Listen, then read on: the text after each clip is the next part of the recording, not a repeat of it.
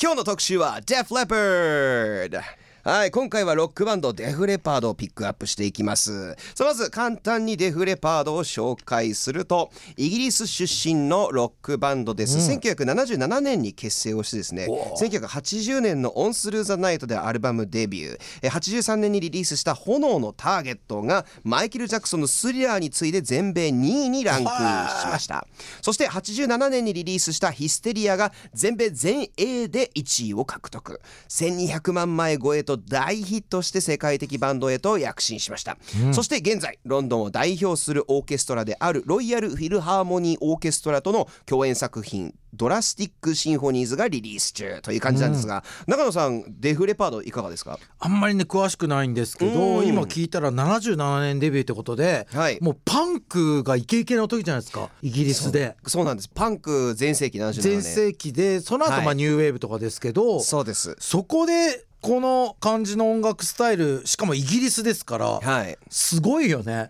自分だったら絶対パンクの影響受けるけどうんね77年に音楽やってたらいやそうなんですよねだからニューウェーブ・オブ・ブリティッシュ・ヘビーメタル・ムーブメントってあったんですけど、はいはいそれのやっぱり代表格っていうかなるとほどは言われていてすごいだからあれだよねパンクがまあ結構すぐ最初のパンクの勢いは落ちていくわけだけど、はいその後の80年代にハードロックがこうガツンときたのうんだから本当なんか自分の好きな音楽やってて花開いたってことよね。本当ですねねえあーでやパっンぱりクバンドなんてだってその時はいバーって出てきて、ほとんどが散っていったから、んそうですねうんそうなんですよねなのでもうもう大活躍した、まあ、シェフィールド出身のうんバンドです、はい。 NFM からお送りしているライブバズ、今日のバズアーティストはロックバンドデフレパードを特集しています長野さんこの「シュガーアーミーなんですけど、はいアメリカでなんとストリップクラブですごい流行った曲だそうですこれえなんでですか。なんかやっぱ踊りやすいっていうのあーそっかでそっかダンサーであともう踊れるのでやっぱダンスクラブとかでも入ってたんですけど、うんそのストリッパーたちが踊る時に、うんこの曲かけてって DJ にすごいお願いしてしょっちゅうかけてもらってはすごい頑張って儲けてたっていうええあとちょっとこはれい曲流れてる時にミッキー言ってたんですけど、この「ロック・オブ・エイジズ」ってはいトム・クルーズのはい映画あった話を今してたらなんでしてたかって「シュガー・オン・ミー」をトム・クルーズ歌った歌ってたっけみたいな話をしてたらあの映画で言ってたらミッキーが「ロック・オブ・エイジズ」ってデフレパードの曲名あそうそうそうからあ来てるんじゃないかって。はい、デフレパードの「パイロマニア」っていうアルバムの曲で「ロック・オブ・エイジスが」なので多分そういう影響を受けてそういう映画あの、まあ、ミュージカルですけど名前にしてんのかなとはあの映画見たんだけど絶対そうだよねもうそうっすねこの80年代のハードロックの面白かったよあれ、うーんああじゃあもう本当代表するバンドなんですねですねすごいさあというわけでここからは私ミッキーが独自に調べたデフレパードのエピソードを紹介するこのコーナーをお届けしますその名もミッキーズマウスさあ一つ目のトピックはこちら1日で3大陸でのライブを3回開催するというギネス記録所持バンドえー、1日で3大陸をはい渡ってそれをまあ1日で日付が変わる前にライブをするという。あものすごいことをデフレパードは達成してるんです。そうですこれですね1995年の10月23日にグレイティストヒッツアルバム VOLT Greatest Hits 1980から1995を宣伝するためチャレンジした記録だそうです。で行った場所がモロッコ UK カナダ。こ3つ別の大陸でこう分かれてる、えーそうででこれをライブしながら移動することによって達成できたと、ううんはい、ちなみにこれ行き方の順番なんですけど、うんロンドンをまず出発しますうん2時間45分かけてモロッコに到着してまずモロッコでライブするんですへえでまた戻るんです同じ時間かけてはあで今度ロンドンでまた戻ってきてからライブをするはい2個目のライブでその後9時間半かけてバンクーバーカナダまでうん移動して3つ目のライブを開催して見事成功すごいねすごいですよねとんでもないなはい、ちなみにあのこれ面白いのが、まあ、時差があるじゃないですか大陸やっぱさすがにこれだけあーそっかそっかそっかはい、横断してるとなのでラストバンクーバーに到着することによってこの時差をうまく使って同じ日付であそう3大陸チャレンジ成功そうですだから実際は30時間かかったそうですうわはいへーただまあカレンダーの日付今自分たちがいる現地の日付ははい変わらないのですげえすごいんですよ10月23日っていううんうんうんそうなんです。で、この三大陸ツアーはですね、Vaulting the World, Three Continents in a Day っていうふうに名付けられたそう です。そうなんです。これ、Vaulting って飛ぶ、飛ぶことなんです。跳躍すること。ああそういうことねはい、世界を飛ぶという感じなんですけどちなみにこの30時間かけた、まあ、いろんなやっぱ取材とかもついて回ってたらしいんですけど、はいこの次の日にバンクーバーライブの次の日にはもう22時間かけて次シンガポールまで行ってツアーを再開したそうですとんでも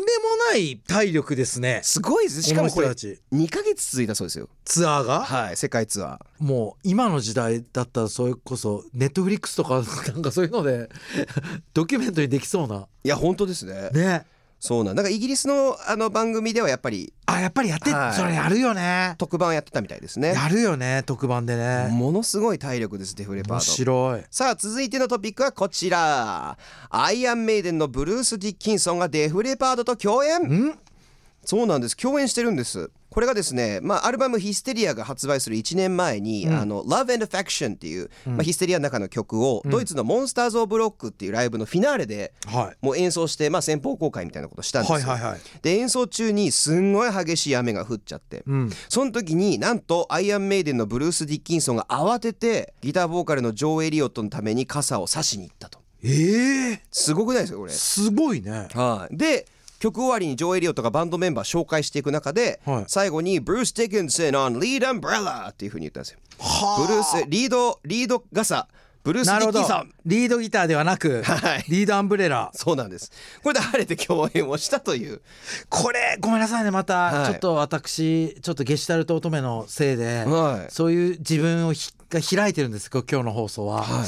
あのー自分も一応演者の端くれとしてはい言わせていただいていいですか、なんですか例えば野外でお笑いフェスやってたとするじゃないですか、はいで誰々っていうコンビの人が雨にややられてる場合、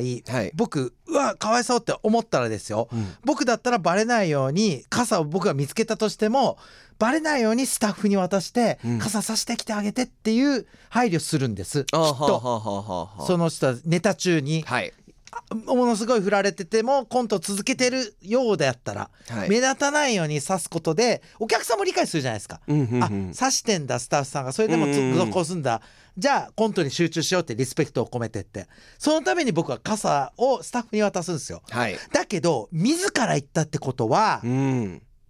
ちょっと好感度を狙ったというかえー、ブルロースックンローラーがそんなことしますでもいやーお笑いだって昔はねこう、人からこう虐げられてなんぼみたいなでですけど、今好感度欲しくて、はいなんかぬるいことしかしないやつが多 いはいです、はいなんかブルース・ディッキンソンのこれに俺は騙されないぞっていうのはなんでそこにこだわるい 言いたいことは分かりますミッキー。や言いたいことはわかるでもちょっと疑惑はあのーリードアンブレラブルース・ディッキンソンカモンアンブレラだったらいいんですよ。はいでブルース・ディッキンソンあなるほがど照れくさそうに出るならなるほど自ら出てはうーんえで僕質問なんですけど、はい全然すいませ今んの今の時代のそのはい好感度狙いってよく見る光景だとおはっいしゃってましたけど、はいこれ1987年で80多分6年ぐらいなんですよ。つまり早すぎたんですよブルース・ディッキンソンああ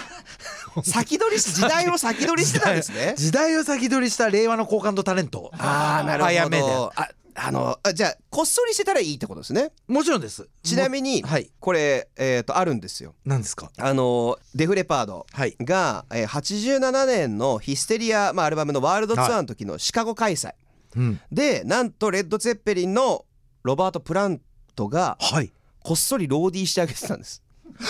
ほら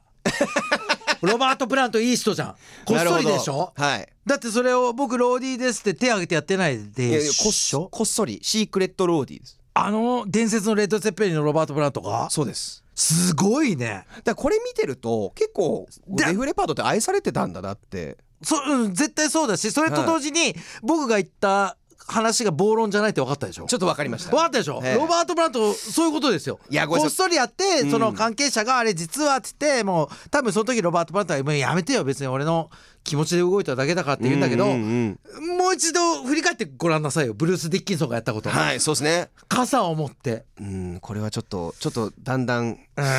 うん怪しくなってきました怪しいねえ雲行きが怪しいちょでっすと我々愛がゆえにね厳しくそうですねアイアンメイデンに対しても愛があるからはい言っていきますんではい本当 ですねすいませんはい さあ考えてみましょうちなみに3つのトピックも3 つ目のトピックありますこちらリック・アレンのドラムセットはい病院のベッドがインスピレーションだえ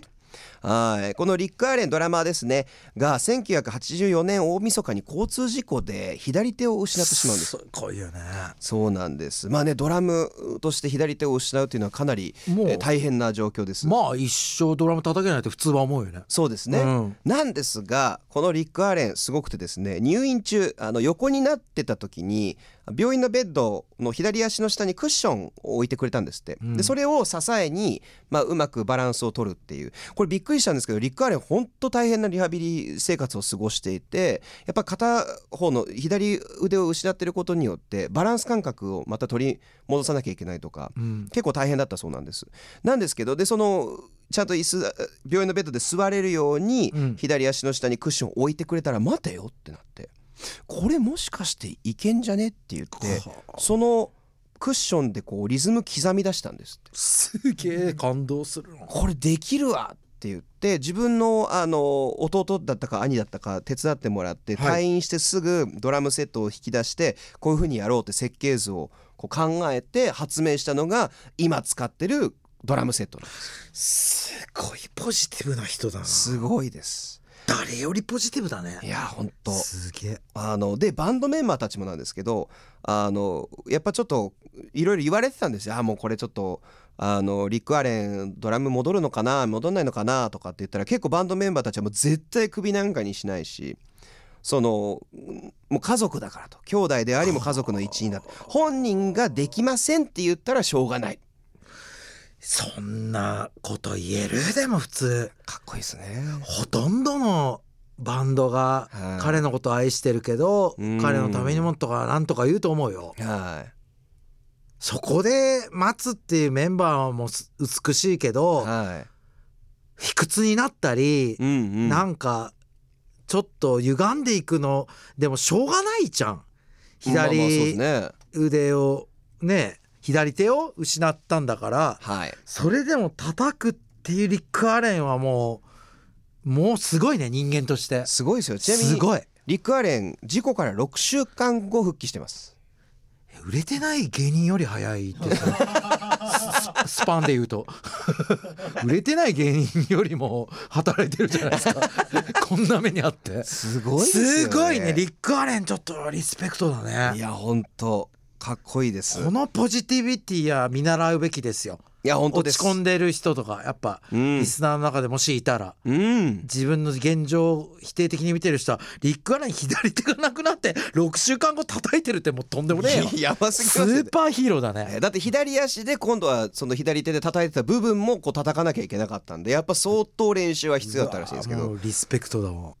お届けしたのは Run Riot by Def Leppard でした、さあこれヒステリアのアルバムから取った曲なんですけど、はいえっとヒステリア3年かかって作ったんですよえすんごい予算もかけすて、ごいねそうですでも予算とか儲けよりも音楽だって言って頑張って、うんえーやったんですけどこのあのこれ出てくるギターソロはですねなんと一発撮りで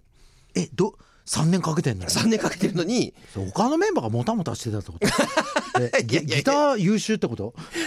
そうなんですはいイライラしたよねギターねねえ一発で撮ってそうなんです一発撮りのものを結局起用したという、えー曲でしたおーすげえはい、NRFM からお送りしている Live Buzz 今日のバズアーティストはロックバンド Def Leppard を特集してきました、改めてロイヤルフルハーモニーオーケストラとの共演作品ドラスティックシンフォニーズがリリース中デフレパードが過去に発売した楽曲をドラマティックに再構成今まで以上に壮大で活気あるサウンドに仕上げられています、デフレパードの超有名曲だけでなく隠れた名曲のオリジナルテープ音源をロイヤルフィルハーモニーオーケストラの演奏とともに再生する手法が取られているとかっこいいですね、新たなボーカルとギターも追加されていてそれらが美しいオーケストラのアレンジをさらに引き立てています